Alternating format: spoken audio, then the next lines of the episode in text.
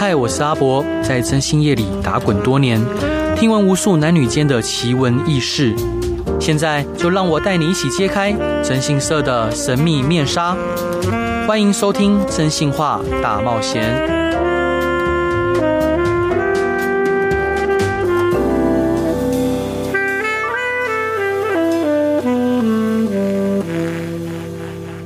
各位亲爱的听众朋友，大家好，欢迎回到飞碟电台，收听由我真信社阿仔所主持的《真信话大冒险》。今天很荣幸访问到两位杰出的漫画家，他们的创作内容呢，主要是以灵异侦探为题材，让读者可以在不断的推理和悬疑中感受到无比的刺激。两位创作者呢，都拥有独特的创作风格和经验，对灵异侦探这个主题有着深刻的理解跟探索。相信透过今天的访问，我们可以更加加的深入了解他们的创作理念跟想法，让我们热烈欢迎今天的来宾《不可知论侦侦探》的作者鹦鹉周跟薛西斯。Hello，欢迎两位！欢迎两位！要 要不要自我介绍一下？您您是？嗯嗯，我是鹦鹉周，呃，负责作画这样。嗯，我是薛西斯，我是编剧原作啊。是，所以两位为什么会想以灵异侦探为主题？因为想到灵异侦探，第一个我们这个年代人会想到就是悠悠白书。对于他们一开始就是优助，就是一个灵异灵界侦探。那为什么你们会想要以这个主题去发想？呃，其实应该说，这个故事它本身其实是另外一本小说的延伸，嗯，是一部独步文化出版的快。怪谈竞演奇物语，那这是一部短篇接龙小说。对，他找了台湾、香港还有日本，好三个地方的作家来写。然后呢，这里面呃，我写的那一篇短篇小说《珊瑚之谷》，它的主角海林子，就是故事里面的侦探海林子，其实就是《不可知论侦探》这个长篇系列里面的侦探。那那个时候我们觉得这个角色还蛮有魅力的，所以就拿出来发展长篇。所以其实是因为呃，《快》这本小说它本身就是。一个具有灵异元素的推理小说。是，那所以并不是说我们想要写呃侦探跟灵异，所以才写不可知论侦探，而是因为我们要选海林子当主角，所以这个故事才变成侦探加灵异。啊。是，所以两位是什么样的契机会一起开始合作？嗯、呃，当初应该是 CCC 创作集，就是当时二零一七，就是他们要复刊的时候，嗯、就是开始在广招作者，然后就。办了一个类似美合会嘛，然后就邀了很多作者到那个美合会，然后编辑部有提供一些他们觉得可以发展的主题，对，然后其中有包含就是有一些可能可以跟原作合作机会，那其中当时就有学习师的那个有一些原文案跟人设这样，那我当时应该是就是对这个东西有兴趣，再就去接触，嗯，然后就一拍即合，也我我不确定。我不确定中间发生什么事，然后当时编辑部就来联络我说：“哦，那就是可以开始合作。”就是就因为当时是作者去跟编辑部接洽，嗯，然后编辑部再跟原作接洽，这样。哦，是。但我蛮蛮好奇，因为两位都巨蟹座，合合合作起来会有什么样的火花吗？因为感觉两位都蛮沉静的。火花？嗯，我觉得合作很顺利，很顺利。我觉得樱武周很好。嗯嗯嗯，那那比如说，呃，因为像我们作为文字工工作者，像学习师是文字工作者嘛，那文字工作者可能在描写一些呃剧情的时候，脑袋里面一定有一些画面，嗯，那鹦鹉洲都能确实的呈现出来吗？我觉得呃，编剧跟分镜其实是不太一样的工作。嗯，那对我来讲，我在写漫画的时候，虽然我脑中会有一些画面，但我觉得最重要的其实是把那个那一段剧情想传达什么去传达出来。嗯，然后所以分镜的工作，我是基本上是我比较尊重鹦鹉洲的看法，因为他在呃画面的构成上面这些是专业的，所以他有时候想象出来的画面会比我的再好更多。那我就觉得这个部分是完全尊重漫画家的判断。哦，是。那没有过就是曾经他。它呈现的方式跟你想的，就是你觉得哇，怎么会这样呈现？完全没有过这样的想法吗？但我们现在其实会讨论，就是我们在开始正式呃，在画草稿的过程中，我们就会先讨论。比如说这一段，我会觉得说哦，表现出来的情感跟我在剧本上想表达的其实是不一样的。那我们就会重新沟通，说这边怎么去修改，这样。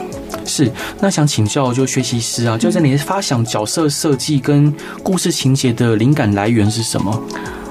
嗯，故事情节其实因为我们跟 CCC 合作，对，那 CCC 它现在是一个文策院底下的一个平台，它主要是在嗯，就是推广台湾的原创漫画。对，可是，在我们跟他开始接洽的时候，他其实本来是中研院底下的一个单位啊，是。但那个时候呢，他们主要的目的并不是做漫画，他们是因为中研院有很多珍贵的文史资料，嗯，可是大家没有兴趣看呐，啊，嗯，所以呢，他们就想说跟漫画家合作，可不可以推广把它漫画化？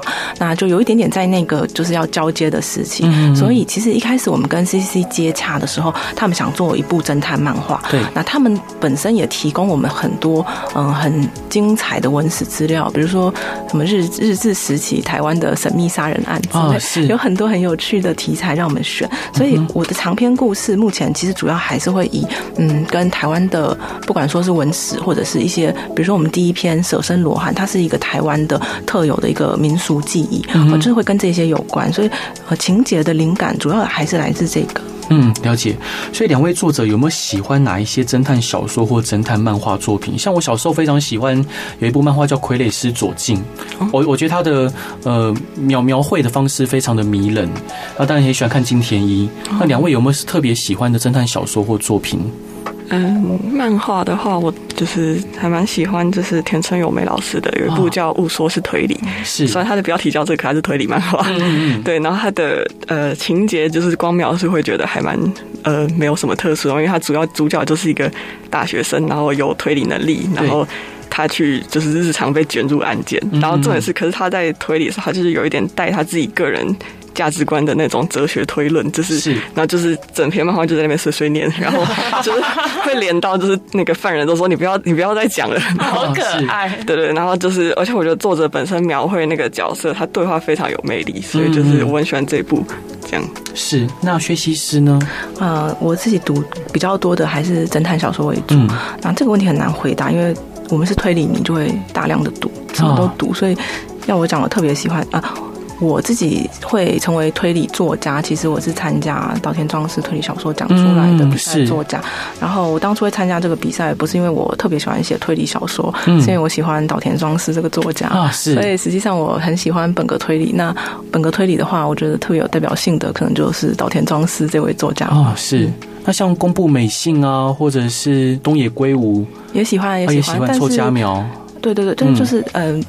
看，呃，我我个人比较喜欢本格推理，就是有不可能犯罪这些有矛盾的谜团的。那另外这三位的话，他们可能比较偏社会派一点。嗯，但是我们看的范围很蛮广的，就是就是大概以我自己来讲，日系的推理作家大概都都会看，都会看。嗯、哦，对我自己其实也蛮喜欢看宫部美幸跟东野圭吾的的推理漫画，啊，对推理小说。嗯、那。这些作品，就是像刚刚薛西师有提到说一些，呃，像岛田庄司的作品，他的作品对你最大的启发跟影响是什么？对我最大的启发跟影响，就是我变得喜欢谜团。谜团。对，但是如果说对不可知论侦探来讲的话，嗯、我觉得其实呃，大量的阅读推理小说这件事情，它倒不会直接的对我们创作的时候产生什么影响。嗯、大部分来说，我们是学会一个推理小说的公式，就是我们会感觉到那个推理 sense 是什么东西。哦、是，对，我们是这样创作的哈。那作品本身的基调或者是风格，还是跟作家自己本身的风格比较有关。嗯嗯。所以想请教两位，就是我们知道创作是一个我们常比喻成像生小孩的过程哦，有时候很顺，有时候像难产一样。那两位在创作的过程中有遇到哪一些挑战？呃，我觉得一方面，第一个是呃，可能是理解，就是刚学习有提到，就是那个剧本，然后转译成分镜的过程。嗯、对，那其实呃，有时候就是要理解，就是里面。呃，有一些情感表达，就比如说某些特殊的桥段，那主要想要着重的重点，然后怎么去用分镜去让它就是讲述出来，就是这个这种重组的过程，对我来说是比较有挑战性的。对，那学习师呢？我觉得。对我来说最难的其实是写小说跟写剧本两件事情，其实差很多啊。很多人可能觉得说都是说故事，但是我一开始最难的其实就是说我故事已经想好了，可是我不知道我要怎么说，我第一幕到底要讲什么，然后我每一件事我可以讲多长，大家读起来才不会累赘呢？就是在这个部分的磨合花了比较长的时间，然后也做了比较多的研究嘛，就是拼命的去看别人的漫画到底是怎么做的。这样。那薛西斯，我想特别想请教啊，就是刚刚你也提到一些日本的推理作家，嗯、当然我自己也蛮喜欢，就是美国的一些侦探小说。嗯、那您觉得像台湾有一案半，嗯、像这样的，有就不断有在创作推理的呃著作嘛，嗯、也鼓励很多台湾的年轻呃推理作家。嗯、你觉得我们台湾的推理小说跟国外目前的差异，或者说是差距，你觉得会在哪里？我们的数量不够多，数量不够多。对，我觉得其实。呃，所有就是。不不只是推理小说这一个领域，所有的文艺作品，你说电影、电视剧、小说，全部都一样。它就是这种东西，其实是要堆尸堆出来，就是你会有 大量的垃圾作品，但是其中会慢慢会挑选出不错的好的作品。然后，而且这种东西它会互相正循环，因为比如说，比如说台湾其实很少人在写警察推理或者是法庭推理，对。但是如果说前面有人在写的话，我后面在写的下一个人，他的那个门槛会降低，就是说我不需要。真的去钻研呃警察的规章或者什么，我可以我也可以从这些推理作品里面去学习一个典范跟范式。所以我觉得台湾现在需要的第一步其实是累积大量的作品，然后让我们的读者对我们的台湾自己原创的作品有信心哦，然后开始可以嗯，就是说大家比较。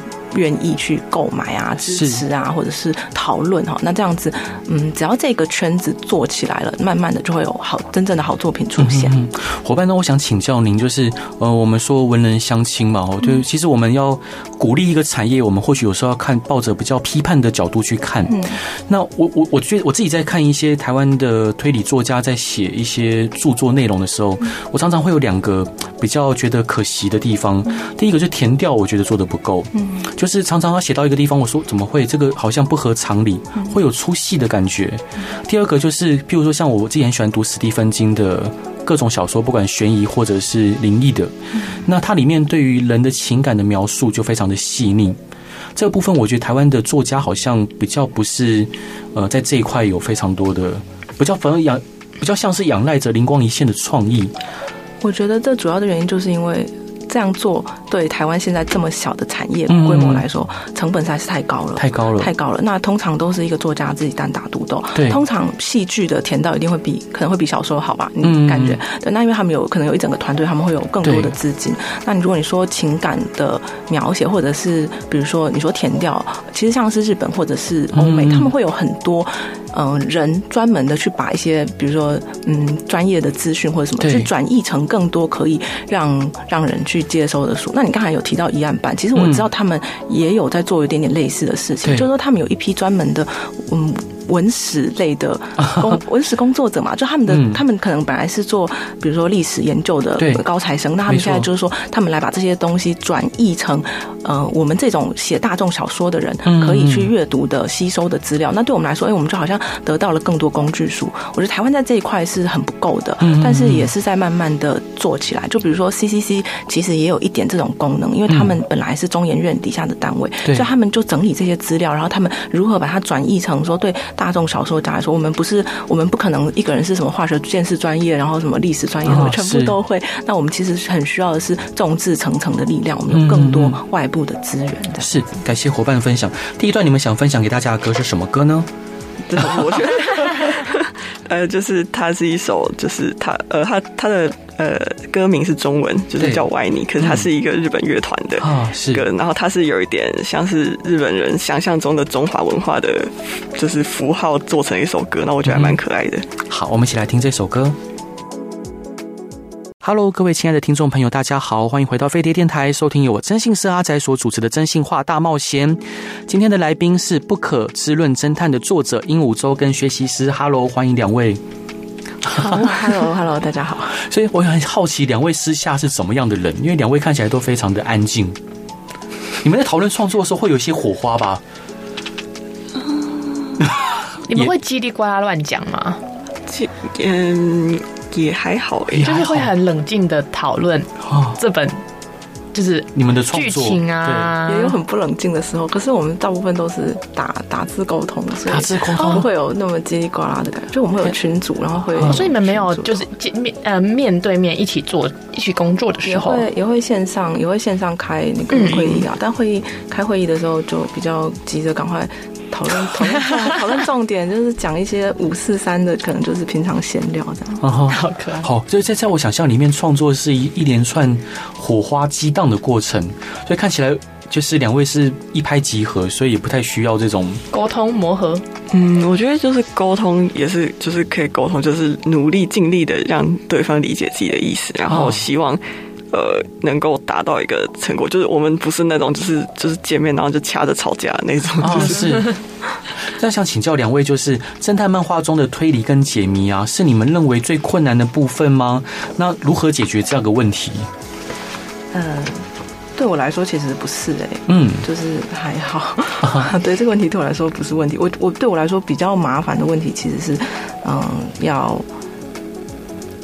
说什么故事，还有故事要怎么说？嗯，对，就比如说我我举一个例子，就是我们这次出版的第二集《恶人政绩篇》，嗯，那这个我们的主题是选就是西门町的一个地标商业大楼狮子林大楼，是以它为蓝本写的故事啊，哦。是，那会选这个地方是因为它的历史非常的精彩哦。它以前在日治时代的时候，它是一座净土真宗的寺庙，叫做东本院寺。嗯。好，那但是它到国民政府时代的时候，它又变成是呃保安司令部拿来关押政治犯、白色恐怖的一个地点，嗯，好，然后呢，它现在呢又是一个呃地标蛮有名的西门町的灵异灵异景点，闹鬼大楼，所以呢，呃，这每一个点都很精彩，可是我一定要做出一些取舍，嗯、就是说我不能哎每一段时期就讲一个故事讲一个故事，这样就太长，而且会没有重点，所以变成是说，当我有这样的题材的时候，我要去思考怎么去把这个要说什么样的故事，然后要怎么样把这三个点的重点都有拿到，但是又能够说一个嗯头尾相连贯，然后很明确的故事，这个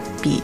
创造谜团对我来说还要更困难。是，那想请教学习师，就是能不能帮我们听众朋友介绍一下，就是这第二本著作里面的一些剧情跟它吸引人的地方？好，就是呢，因为我们的主角海林子，他是一位，嗯，他其实是一位灵媒哦，然后他的专长就是他可以看到鬼，嗯、而且呢，他可以。消灭鬼，他的消灭鬼的能力是无敌的，然后无敌的，对，像一拳超人那样。对对，然后呢，但是呢，就是呢，他们就是因为还有一些警察朋友，他们就谈到说最近。狮吼大楼哈，就是就是以该大楼为蓝本的这个地方，发生了一起很奇怪的杀人事件。然后呢，那个死者的死状太奇怪了。然后呢就是有一个人被抓，不知道是不是凶手，但是那个人坚称说是鬼杀的，因为他有看到一个穿着红色和服的幽灵哈。那大家就因为那本来就是一个有名的闹鬼景点，所以他们就在讨论，因为那个死状也很奇怪。但是呢，海林子呢就坚称说那个地方没有鬼，因为他是一个专业的。嗯，那可是真的没有鬼吗？哈，那当他实实地去探索的时候，他又感觉事情实在是不太对劲，因为那个死法太奇怪了。然后死者朝着根本没有人的地方疯狂的开枪，所以呢，海林子就很想，如果说。这个海林子的职业尊严受到了重创。对，如果那里没有鬼的话，那如果那里真的有鬼的话，为什么他看不到？到底发生了什么事情？嗯、他就必须要去研究。然后呢，他才知道说那个地方以前曾经是东本院士，东本院士有着一股不可思议的力量。那那个力量到底是什么样子的力量去阻挡他能不能看到鬼？然后以及这件事情背后是真的有鬼吗？然后那个鬼。或者是没有鬼哈，那鬼做了什么？嗯、就是第二集的的主剧情大概就是这样子。是，他想请教就两位，就是这一个主角他的人设跟他的人格魅力在哪里？他是一个怎么样的主角？可以说看看。我还蛮好奇鹦鹉洲的看法，因为等于说我自己讲我自己写的人物的魅力，好像有点老王卖瓜，啊、是自夸。就他是一个怎么样的人？嗯，我想一下，因为因为我有我之前有看过一些，就是可能薛医师关于描述他的东西。那我个人有阅读，就是薛医师刚刚有提到，就是海林子，嗯、呃，在另外一部小说里面，对，然后然后可呃，然后比如我自己一个人就是还蛮喜欢第一集的呃蛇身罗汉，然后最后的、嗯、最后的就是最后一幕的一句台词，那我觉得那个就点出他的他的价值观跟他。嗯虽然就是看起来很无情，然后很很毒舌，然后就可是他有他的温柔所在，然后就是这边、嗯、这个这个点是我还蛮喜欢的。是那个台词可以分享看看吗？啊，想想一下，好，一时之间背不起来。大大概内容是什么？大概大意呢？他他，我记得是关于呃，就是他好像是说永无来世，然后就是好像也不来这样。可是那是、嗯、呃，就是他跟蛇身罗汉这个。这意涵就是有有连接的。因为讲出来会爆大雷哦，是，不能讲。我刚在想，哦，是是好，所以两位觉得侦探漫画的魅力在哪里？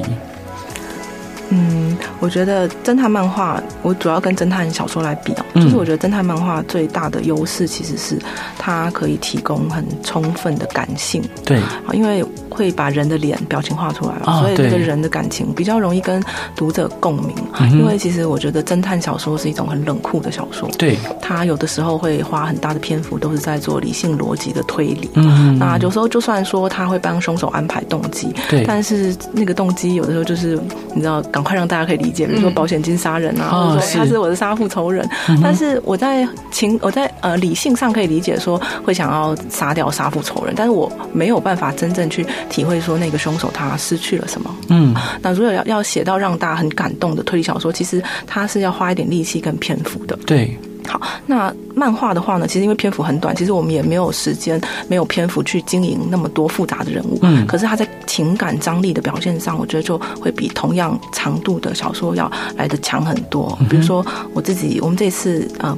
第二集有一个短片叫做《Dance on My Grave》，嗯，然后呢，它里面我自己在写那个剧本的时候，我是冷酷无情，我就是一个无情的机器，把那个剧本写出来了，是没有感毫无感情的写下来。对。但是我后来看到鹦鹉洲画的版本的时候，我竟然就是一秒落泪，我就觉得很受到冲击，因为他画出了那个人物呃嚎啕大哭的的神情哦，然后那一瞬间你就觉得你的心也。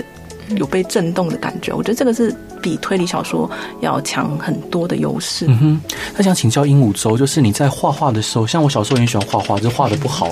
对，那你在画画的时候，譬如说你在画刚刚呃学习时讲到的嚎啕大哭的情景，以及或者画他眼睛的时候，你是如何去想尽办法的把这个情感呈现出来跟描绘出来？嗯。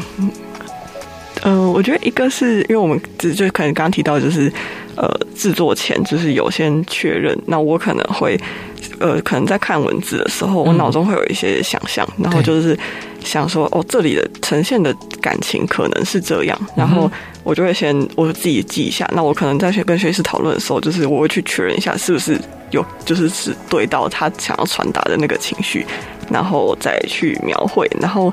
我觉得就是你说表情的那种，就是张力，那个我觉得真的是，就是我也还在学习，就是可能就是好谦虚，就就就是看很多前辈的作品啊，然后就是有一种啊，这样这样表达好有好有感觉哦，然后我要怎么达到这个程度？这样是。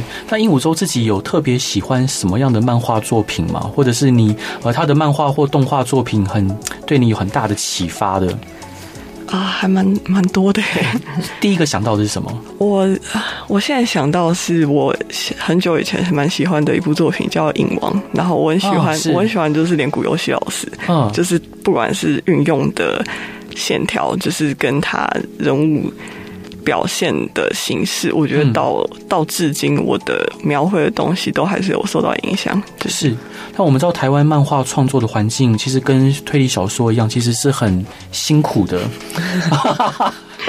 他做了一个非常令人玩味的表情，对，就是创作的环境很很辛苦，然后加上台湾的市场可能不大。那之前我在访问其他的漫画作家的时候，有提到说，其实韩国漫画这几年发展的非常的快。那您就您自己个人觉得，就台湾漫画的创作环境跟呃韩国漫画创作环境，为什么韩国可以呃就是这几年进步的那么快，但漫台湾漫画好像进展并不是那么的稳健。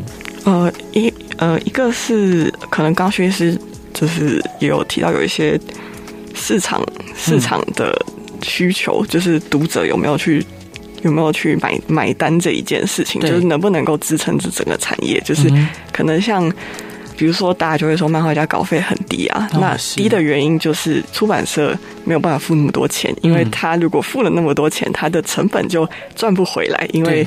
没有办法卖那么多，那那这就是一个就是一个一个连锁，就是没有办法这样子，所以就一个是市场关系，然后另外一个是，呃，韩国有很很强的电电影视产业，就是它可以改编。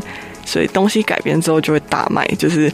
像呃，比如说 Webtoon 上面很多作品都有改编成韩剧这样，嗯、然后他只要一改编，那个漫画就红了。对对对，然后大家可能就上 Webtoon 就开始追这样，嗯、然后就就氪金氪金氪金。对，然后就是那种那种宣传效力跟那个市场是就是是有差别的。是因为我记得《与神同行》好像就是漫画改编的，对对对，还有啊，反正就很多很多部 Webtoon 上面都有。嗯嗯嗯。那想请教说，两位在创作《不可知论侦探》的时候，你们最注重的是角色设计还是情节？然后你们是如何？去调整，我自己还是比较注重情节，主要是因为，嗯、呃，我们的漫画算是连载漫画了，我们基本上还是先在 CCC 平台连载，对，那所以我非常重视，就是说每一回必须要，嗯。不要让读者感到无聊，要一直发生事情，嗯、然后每一回要有一点悬念，让大家想要继续看下去。所以花更多的心力，其实是在让那个情节变得很紧凑，这样子。嗯、好，感谢两位的分享。那这一段你们想要分享给大家的歌是什么歌呢？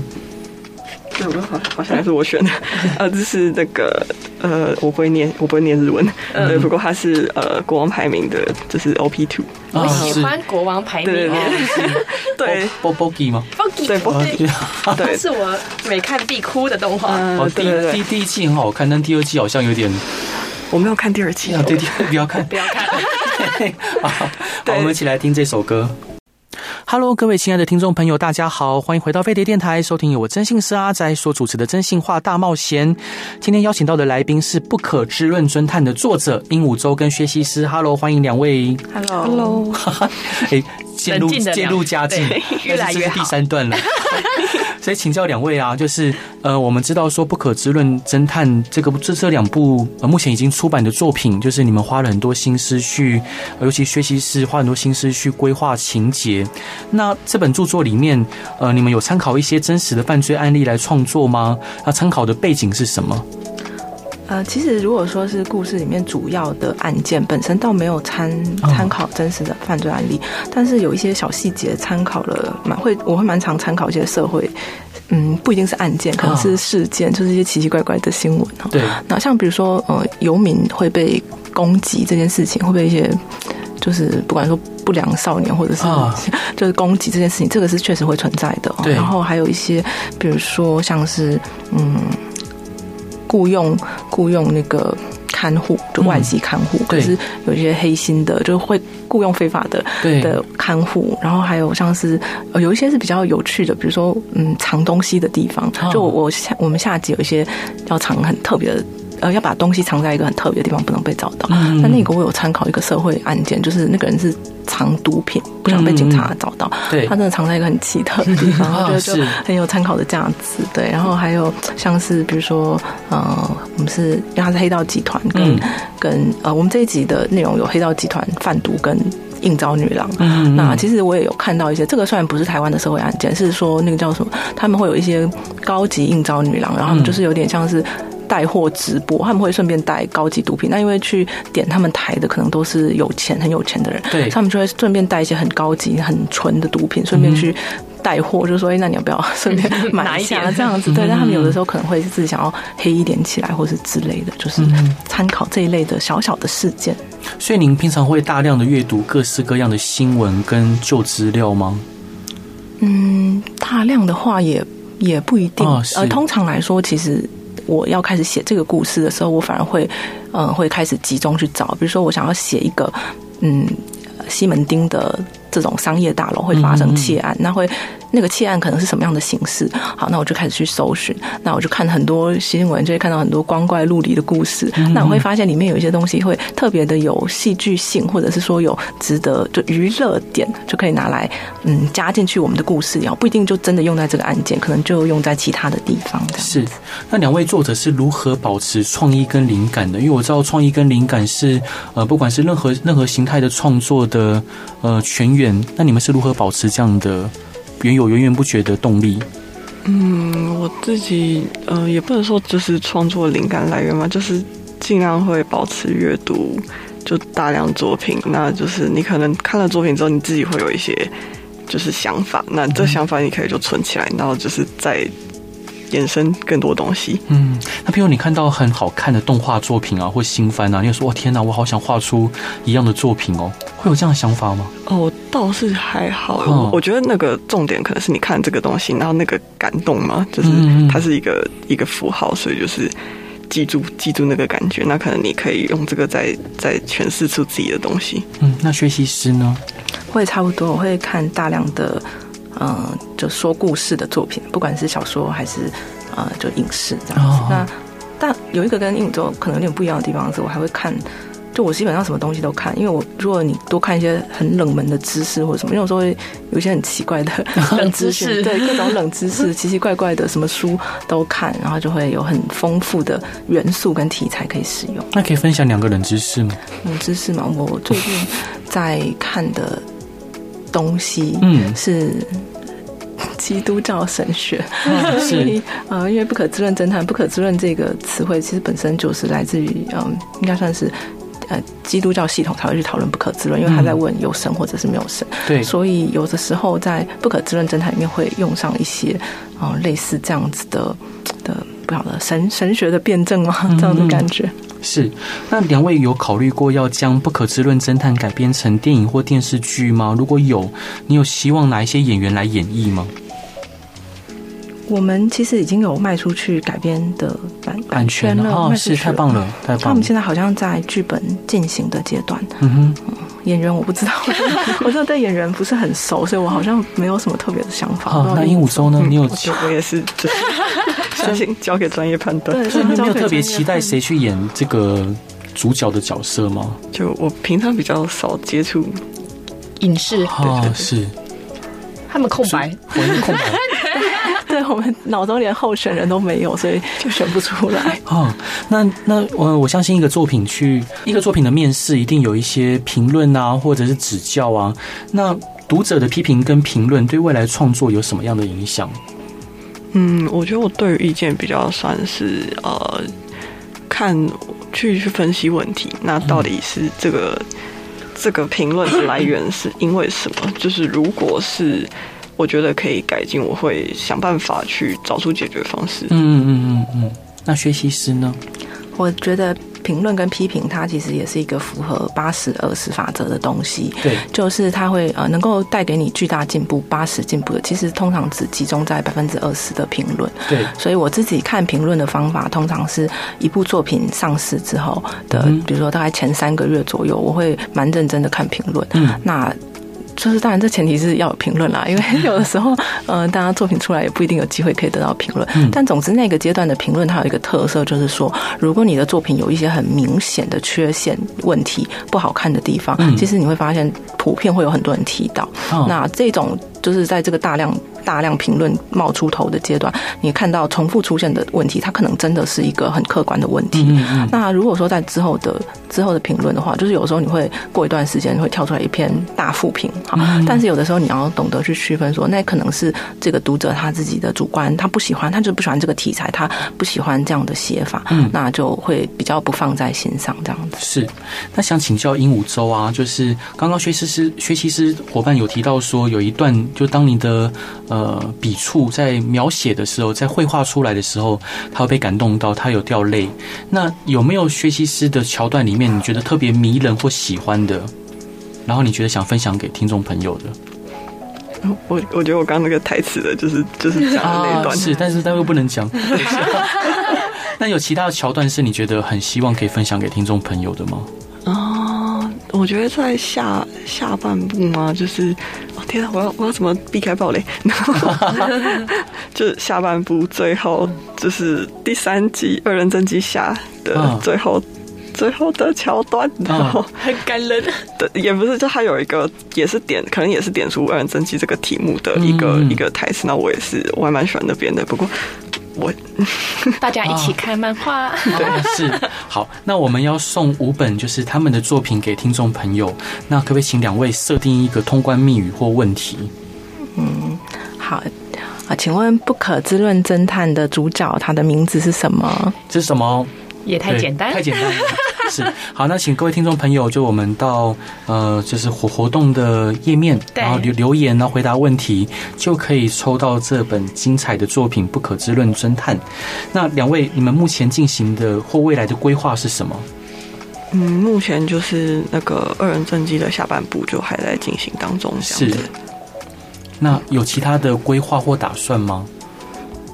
我还有一本推理小说在进行，但是、哦、主题那主题是什么？呃，不能讲。改编台湾的连续杀人魔啊啊，哪一个啊？就。不能讲，先先先对啊，先保密好了，到时候给大家一个惊喜。但因为有点早，我想大部分的人可能不知道。但因为台湾的连续杀人魔非常的少，所以我觉得很有意思。嗯，希望可以顺利面试。非常 非常少哎，因为其实非常少，其实台湾治安算蛮好的。嗯，对啊，所以所以其实这题材相较于日本啊、美国很少很多。对，那呃两两位伙伴就是最节目最后一点时间呢、想要讨论一下，就是呃你们对就台湾的创作环境有什么样的建议或想法？如果是学习室这边呢？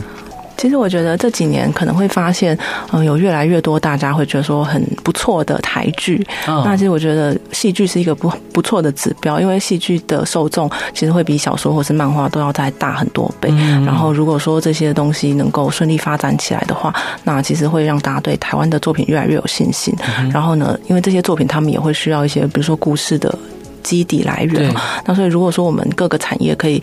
呃，串联起来，然后有越来越多好作品的表现的话，我觉得把整个台湾的文创作品的市场，让它自己可以嗯顺利的正循环起来。我之前有讲说这件事情有点像是把卫星打上高空，对。那你要把卫星打上高空的时候，你一开始需要一个很大的推进力，嗯。但是呢，把卫星只要打到那个轨道上之后呢，它就会自己开始运转。然后，那我觉得我们现在还在那个推进的阶段，然后非常希望它有一天可以赶快上轨道。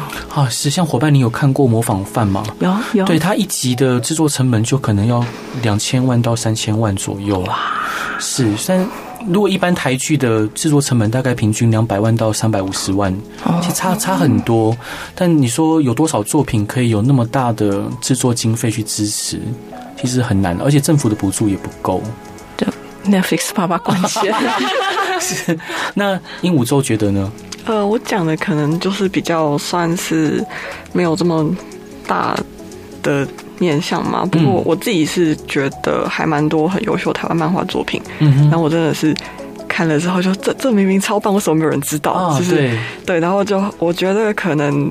读者或者是就是一般人，然后如果你真的就是觉得很不错的话，就是就是看到有很不错的台湾漫画，就是可以不吝分享自己的心得嘛。就是你多请朋友看也也好，因为我也蛮多漫画，就是有些朋友都说：“哎，你看这超赞！”就是对，就是类似这种，我觉得这种分享能量，然后让更多人可以看到，就是台湾的作品。是，那伙伴，你刚刚讲到说不吝分享，那你可以提两个你觉得很不错的台湾作家吗？漫画作家？嗯，一个是那个 Home 老师啊，是他作品是怎么样的？他有一部是呃叫什么无价之画，什么巴黎追光者？嗯、对，我有点忘记后面的副标。那内容讲的是什么？他讲的是一个台湾台湾的艺术家叫杨三郎，嗯、然后他。基本上是改编，好像是他，因为我听说是改编，好像不是完完全全的。嗯、然后，因为我以前有呃有一段时间美术学习，这样、嗯、就是是有学过可能美术史。然后我发现，呃，像台湾美术史这种东西，其实台湾人自己都不知道。嗯，对，就是可你问台湾，你问随便一个普通人呢，就是你可以举出三位台湾。艺术家嘛，他们可能不知道啊，是就是我，因为我不确定，我不确定普通班的就是教教学这样子。嗯嗯嗯。然后其实我觉得他那个里面就是描写的，就我觉得他改编真的非常好，就是他不是一个很无趣的，就是可能单纯讲述传记，他就是他有带到一些美术概念，因为他是彩漫。对对，然后他比如说那种美术漫画，就是比如说什么呃什么。光怎么表现，然后颜色怎么表现，它里面就是可以用彩漫的优势去讨讨论这件事情。对，然后我觉得就是我那时候看到的时候真的很惊艳，就觉得天啊，就是台湾艺术史需要这种作品，就是对。然后我我很喜欢那部，是。然后另外一个是那个杨呃东立的哦。杨杨正基、杨继正老师，是。对，然后他那部叫《请听我的声音》，嗯、然后那部我觉得他是一个很细腻的小品，他主要是一个高中生男生，然后有一点在暗恋他的大他很多岁的就是邻家姐姐这样子，嗯、然后他们长大后有一些有一些再次相遇，然后那种是。他故事其实并没有非常非常复杂，他就是一个那种。内心的，就是一个高中男生内心可能有一些纠结，跟这些这个姐姐跟他的身边的人的故事，然后他们之间的关系怎么去改变，然后他描写的非常的好，然后就是我觉得他画面描写就是那种。小动作，你会觉得哇，这姐姐真的很有那个大姐姐的魅力，嗯、就是，嗯、对对对，为什么高中男生会喜欢？是，今天再次感谢就是两位伙伴鹦鹉洲跟薛西斯的分享。那我相信台湾也不管是在文字创作或者是漫画创作上面，各个领域都有非常非常多的人才。我们有更自由的环境，我们有非常许许许多多的创意，需要被大家看见与分享。也希望各位听众朋友，如果也喜欢呃这些作品。呃，就不吝于分享跟实际的购买，这是最大的支持。再次感谢两位。最后一段想分享给大家的歌是什么歌呢？一曲歌为，呃，这是我选的。然后因为这首歌讲的就是告别，嗯、一定会到来的离别。我觉得跟《不可知论侦探》的基调蛮接近的，因为《不可知论侦探》讲的其实不是在追求真相或者是正义，《不可知论侦探》讲的其实是因为他是一个除灵侦探嘛。啊。